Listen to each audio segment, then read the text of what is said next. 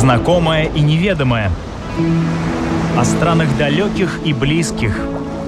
История латвийских путешественников или современная Одиссея.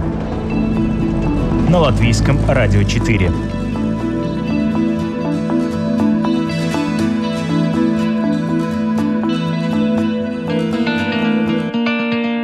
Здравствуйте, друзья! У микрофона Елена Вихрова. Вы слушаете «Современную Одиссею».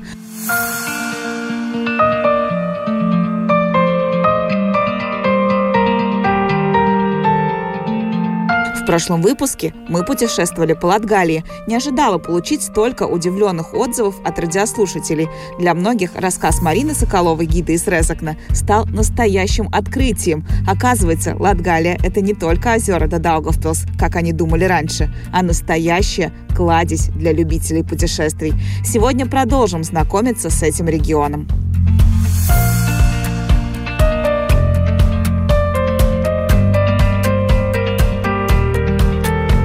Побываем на улиточных бегах, посмотрим, как отливают пули на дроболитейном заводе, посетим первую в Латвии железнодорожную станцию и узнаем, где по ночам бродят самые красивые привидения. Гидом в нашем сегодняшнем путешествии будет Марина Соколова, влюбленная в свой родной край.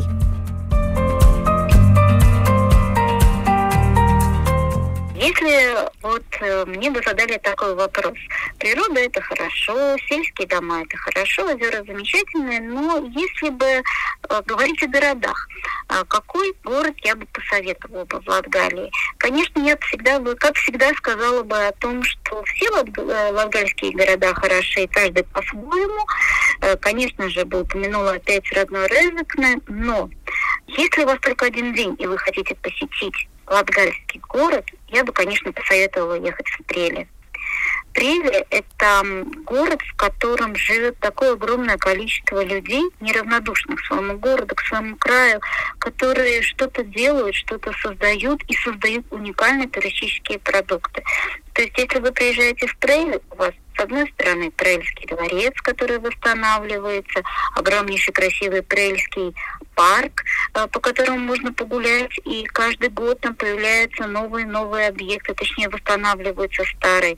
Конечно же, знаменитое кукольное государство, королевство, э, где очень красивые куклы, мастерски сделанные мастером Леной, а еще э, сейчас в Треле приезжают те, кто хотят сделать сказочную фотосессию, то есть примерить на себя совершенно разные образы, не знаю, начиная от ведьмы, заканчивая ангелом. Э, кроме того, может быть, уже слышали э, слушатели э, радио о том, что в Треле сейчас работает галерея, такая арт-галерея э, произведений искусства из металла. По-другому я не назову то, что там находится. Это что-то совершенно новое, стильное, необычное. Там продумано все до мельчайшего кусочка пространства. Э, очень красивые экспонаты, реставрированные мотоциклы, ну, очень стильно. Не буду, как сейчас говорит молодежь, спойлерить. Приезжайте в Прелесть, сами увидите. А еще там сейчас есть квартал котов, который я еще сама не посетила, потому что уже не успеваю за всеми новинками этого города. И совсем недалеко от Прели есть удивительнейшая ферма улиток. Улиток? Туда приезжаешь, улиток. Туда приезжаешь, там хозяин заговорит всех и вся, э, дают попробовать, он делает настойки на улитках, он устраивает ули... бега улиток, рассказывает, как он с ними живет, как он с них раз... как он их разводит. Кто-то пробует, кто-то боится, но на самом деле мясо улиток, оно похоже, ну, скажем так, на куриную грудку. Так что вот приедете в Прили, вам целый э, день всяких разных шикарных положительных эмоций обеспечен. Но, конечно же, если говорить о других городах нашей Латгалии, то нельзя не упомянуть Даугавпилс.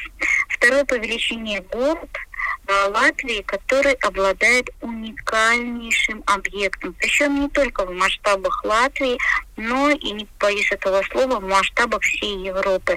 Это крепость, эм, Динабургская Даугавпилская крепость, э, которая ведет свою историю с начала XIX века. Ее строили, ее строить начали в начале XIX века, когда уже думали, знали, готовились к вторжению Наполеона. и закончили ее строить где-то в конце 1870-х годов. Самое интересное, что когда ее уже наконец-то построили, она уже была морально устаревшей, и уже в начале 20 века э, у нее было такое название «крепость-склад». Какое-то время э, она служила для э, советской армии, там было авиационное училище. Какое-то время она стояла в полном забросе, но сейчас э, Даугавпилская крепость – это объект национального значения. И туда планомерно вкладываются огромные деньги, и планомерно восстанавливаются буквально дом за домом, дом за домом. И э, я уже тоже пытаюсь, так, знаете, держать руку на пульсе, чтобы знать, что сейчас крепость э, предлагает. Но понимаю, что я уже не успеваю. То они делают э, абсолютно шикарнейший объект, э, домик, где рассказывают про летучих мышей. А, то у них открываются еще какие-то экскурсии. Сейчас у них открыт э, музей Первой мировой войны и открыт детский уголок, э, где можно посмотреть игрушки разных эпох. Но и поверьте, это только начало. Я уже не говорю о центре Марка Радко и о том, какие у него грандиозные планы. То есть крепость э, в Даугавпилсе – это то, что нужно обязательно посетить, потому что это действительно уникальное сооружение, а, которое с каждым годом все хорошеет. Но в есть еще один объект, который я просто обязана прорекламировать потому что это действительно очень круто. А, у нас, к сожалению, в Латвии не очень развит промышленный туризм. То есть, когда люди ходят на предприятия. Это, кстати, очень плохо. Я понимаю предпринимателей, им бы не до экскурсии. Все эти нормы сюда можно, туда нельзя. Но э, и даже взрослым интересно смотреть, как чего делается. Конечно. Так вот, в Даугавпилсе есть дроболитейный завод. Завод, который работает уже, получается, третий век. Он работает, делает дробь. А, он работает по заказам, но работает. Э, трудно мне вот рассказать, что это и как это. Ну, во-первых, старинные помещения производственные. Во-вторых, когда вам рассказывают, как там с высоты башни льется расплавленное олово, которое вот за время падения превращается в абсолютно такие у них абсолютно одинаковые шарики дроби, э, это не расскажешь. Это, это надо видеть. Это действительно интересно, необычно.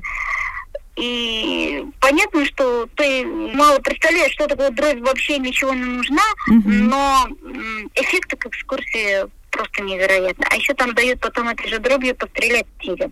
Mm-hmm. Так что крепости гидроволитейный завод, ну, если говорить третье, то эм, Латгальский зоосад.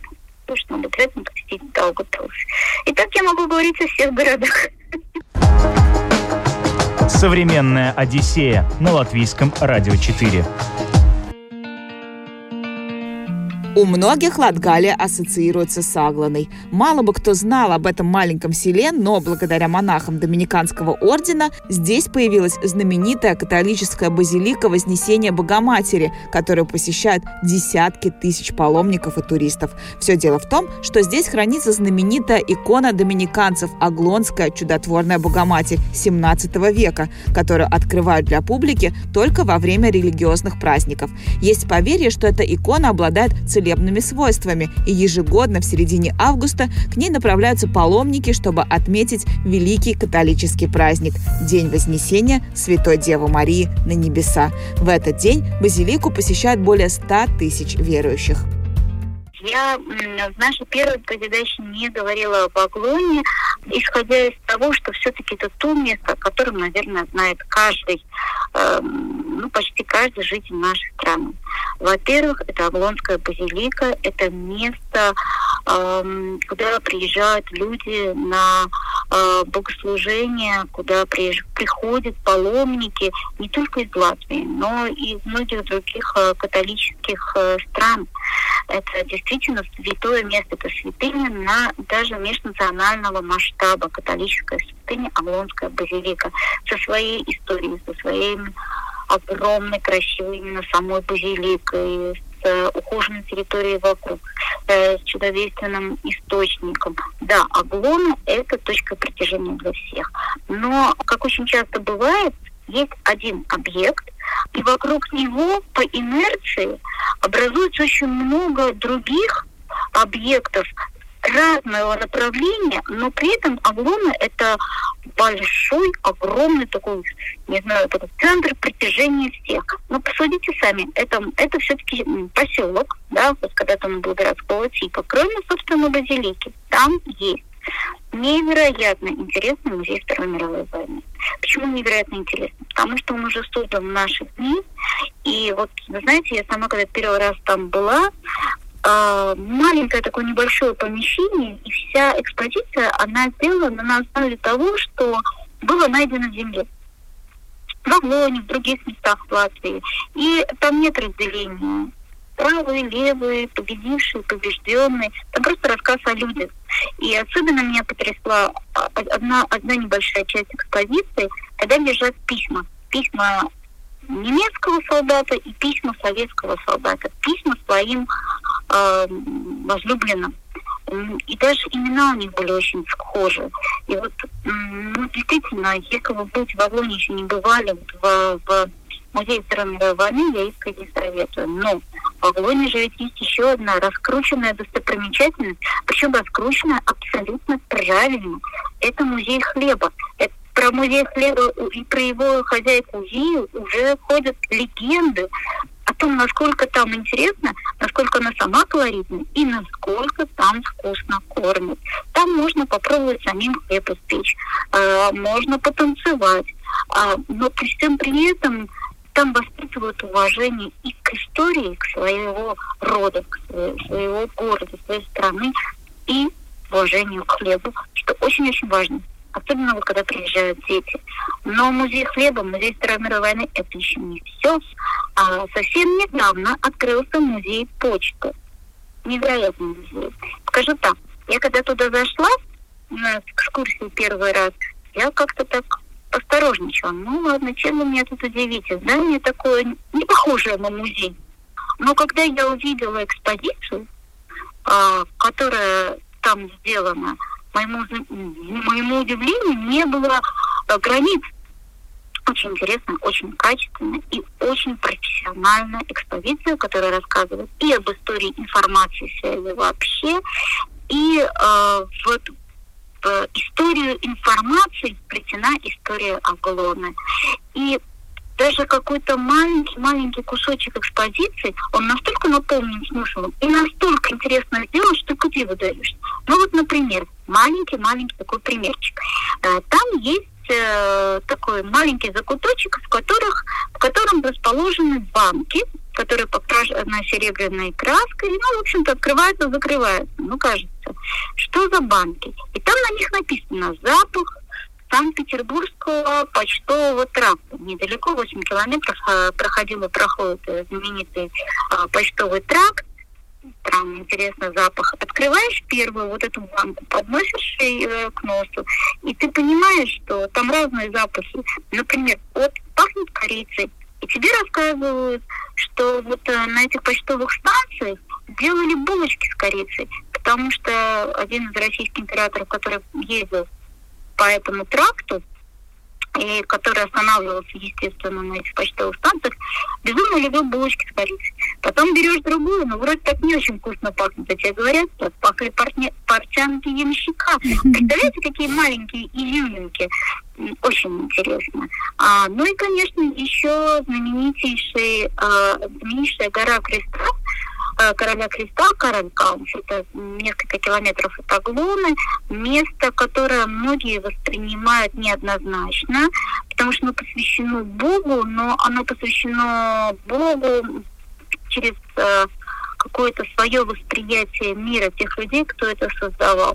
Но это очень ухоженное место, там очень много интересных деревянных скульптур, там много цветов.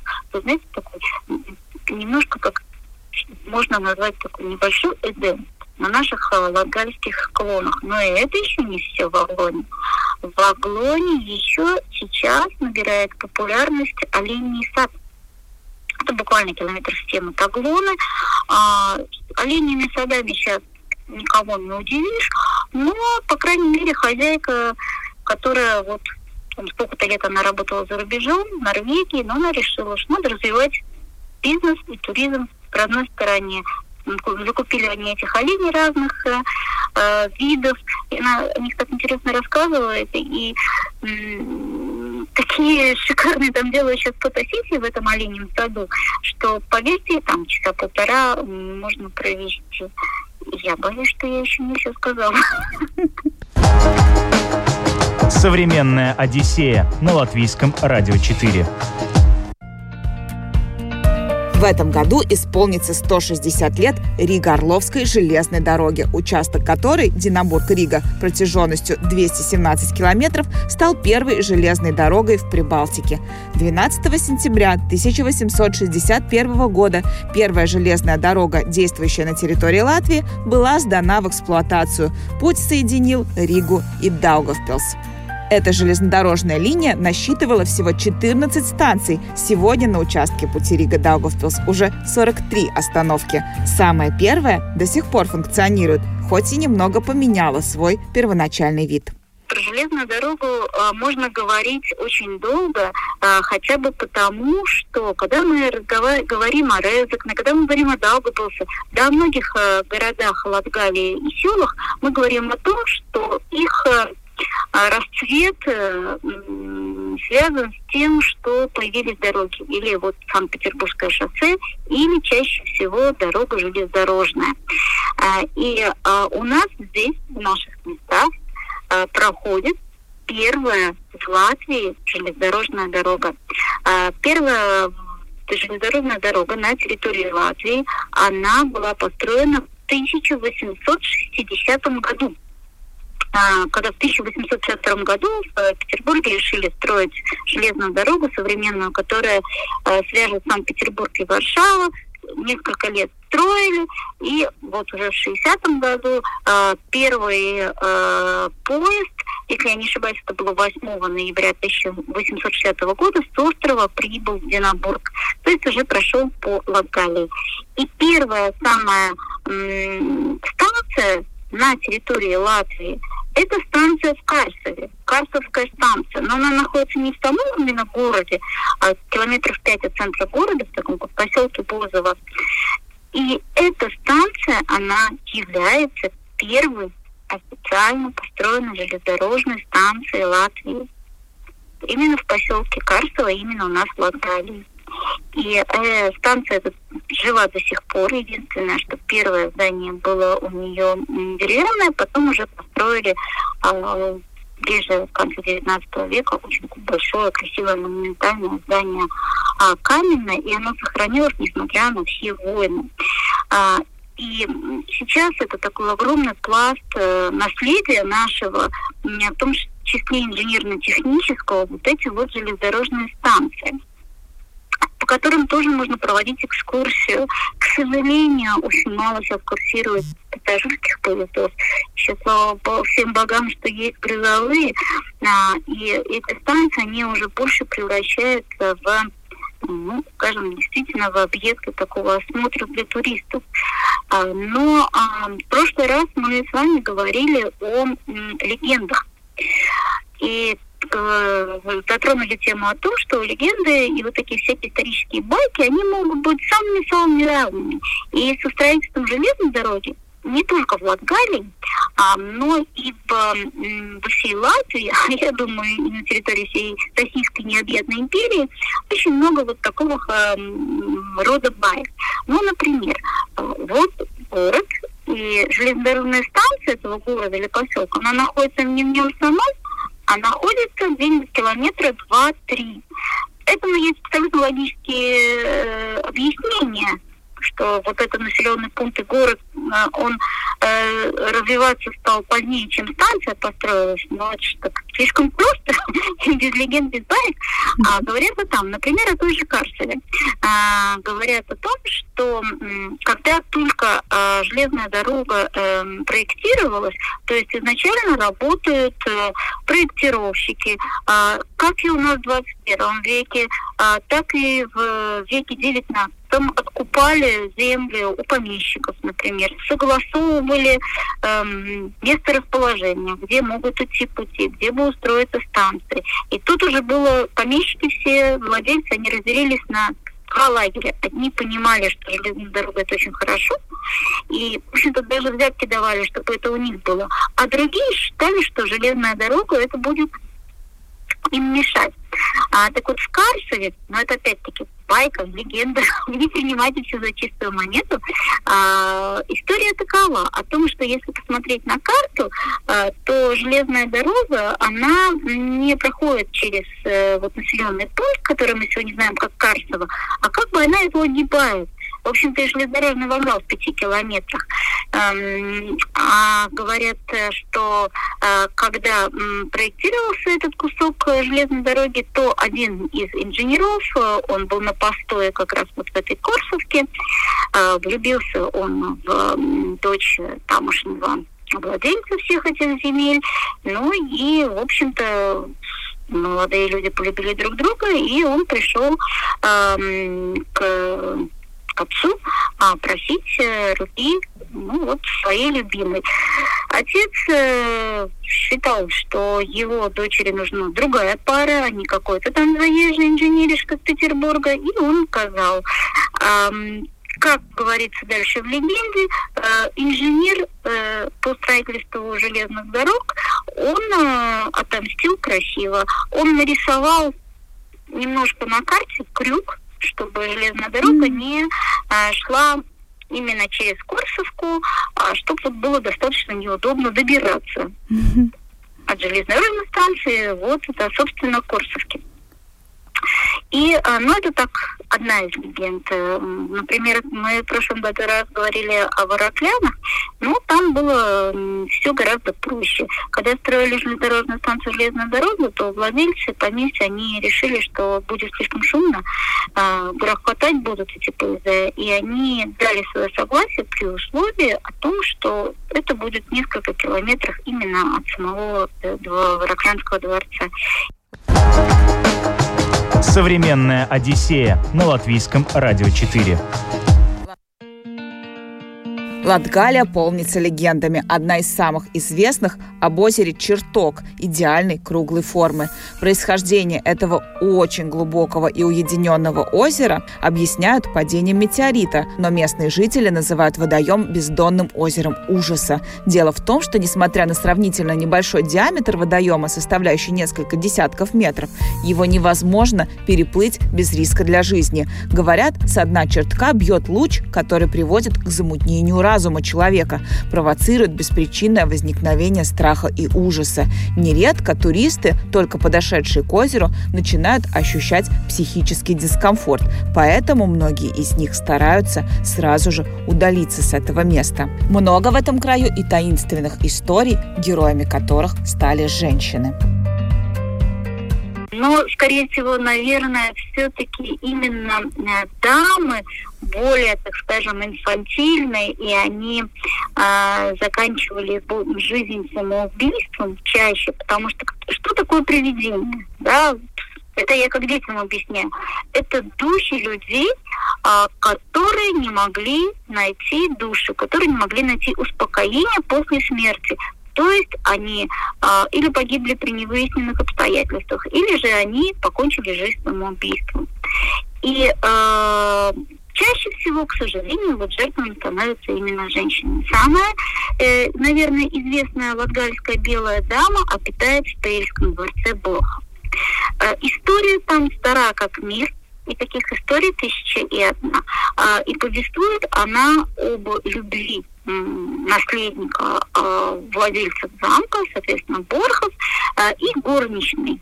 Молодые люди полюбили друг друга, и э, молодой человек, влюбленный, ослепленный любовью, решил рассказать своей матери о своей любви. Мать, естественно, не хотела такого мезальянса, но она была женщиной хитрая. Она решила сразу не говорить «нет», а она сказала «хорошо, я приму любую твою я приму любое твое, твое решение, но послушай, если у вас будет свадьба, то надо бы тебе съездить в Ригу и купить невесте, какая бы она ни была, не страшно горничная, надо купить красивые драгоценности. Что ты ей подаришь в качестве свадебного подарка? Влюбленный уехал покупать драгоценности, а в то время в, в Принском дворце шла перестройка. Э, и как раз э, была перестройка в башне. И вот эту несчастную горничную зазвали в эту башню и замуровали. Приехал э, возлюбленный с красивыми драгоценностями, а ему объяснили, ты знаешь, пока ты отсутствовал, в общем, твоя невеста сбежала с другим. Поговори... Погоревал юноша, ну, в общем-то, история, его история на этом закончилась, а привидение, дух белой дамы, он по-прежнему ходит э, по темным аллеям Алушинского, Стрельского дворца, и э, говорят, что э, чаще всего его можно увидеть, э, вот эту белую даму ночью э, в, на островке э, любви всех возлюбленных, потому что именно там э, было место их встречи. Вот Прельская дама самая известная, но есть э, дамы, тоже, кстати, в белом и поближе, например, в том же Лузновском поместье э, есть э, привидение, оно не в полностью в белом, а она в белом переднике, потому что это привидение медсестры. А, во время Первой мировой войны а, в Лузновском поместье была расположен госпиталь военный. И э, там работала местная медсестричка, привезли солдата, э, она за ним ухаживала, она пыталась его выходить, влюбилась, но все-таки от полученных ран солдат кончался. И э, вот эта вот молодая девушка, она не выдержала э, такого потрясения, и она выпрыгнула в пруд из, из одного из зданий э, поместья. Э, и ее душа не нашла успокоения, самоубийца была. И, в общем-то, тоже говорят, э, до сих пор можно увидеть э, силуэт девушки в серой форменной одежде с белым э, передником. Еще одна дама есть. Правда, я вот не уверена, точно ли она в белом, но у нас есть э, недалеко от знаменитых ныне пертников такое поместье небольшое, Риковское поместье. Там школа долгое время была. И там тоже э, все поколения э, учеников и учителей точно вам расскажут, что если они не видели, то они точно слышали, как э, если остаться в школе ночью, то слышно, как подъезжает карета к главному входу, и как поднимается, слышно, как э, цокают каблучки женские, они поднимаются по лестнице на второй этаж, это тоже слышно, и э, она заходит в актовый зал. Раньше, говорят, там была а, там а, была господская спальня. А история действительно имела место быть, а, что в Первой, Первой мировой войной, когда уезжали уже многие владельцы поместья из Латгалии, потому что здесь была война, линия фронта, собирались и риковские помещики уехать, но в последний момент э, жена узнает о том, что э, муж-то ее не берет, а уезжает с молодой любовницей. Она не выдерживает э, этого потрясения, э, она заканчивает э, жизнь самоубийством э, э, в спальне бывшей своей э, господской. Э, и э, вот говорят до сих пор она приезжает ночью на карете для того, чтобы вспомнить, как ей было когда-то хорошо с этим мужем и в своем доме. Прям можно ехать в тур по привидениям, спиритуальный тур по Латкалии. А, мы думали об этом когда-то, у нас, знаете, такой был обмен мнениями. А давайте вот соберем, расскажем. Но видите, в чем проблема? А, проблема в том, что привидения еще не такие. Сегодня не появятся, завтра нет. Эм, если только э, делать э, интереснейшие, увлекательнейшие такие театральные какие-то постановки, но это в будущем. Вполне возможно, когда-нибудь и пригласим. Говорить о Латгалии Марина может бесконечно. Это далеко не все, что готов предложить край туристу. Закрытые границы – не повод убирать чемодан подальше. И пусть нельзя в Австралию, ведь рядом есть Латгалия. Лучше один раз увидеть, чем много раз слышать из самых разных источников. Потому что еще раз я хочу закончить нашу беседу тем, с чего я начала нашу прошлую беседу. Я очень часто вижу реакцию людей, которые приезжают к нам в Агалию, в Резекне и сопоставляют свое мнение об этом регионе, о том, что они слышали, о том, что они считали и о том, что они видят на самом деле. Повторю еще раз. Самый гостеприимный регион страны – это Латгалия. Это без вариантов и не обсуждается.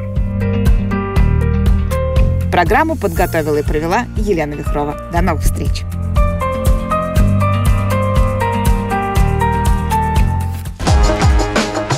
Современная Одиссея на латвийском радио 4.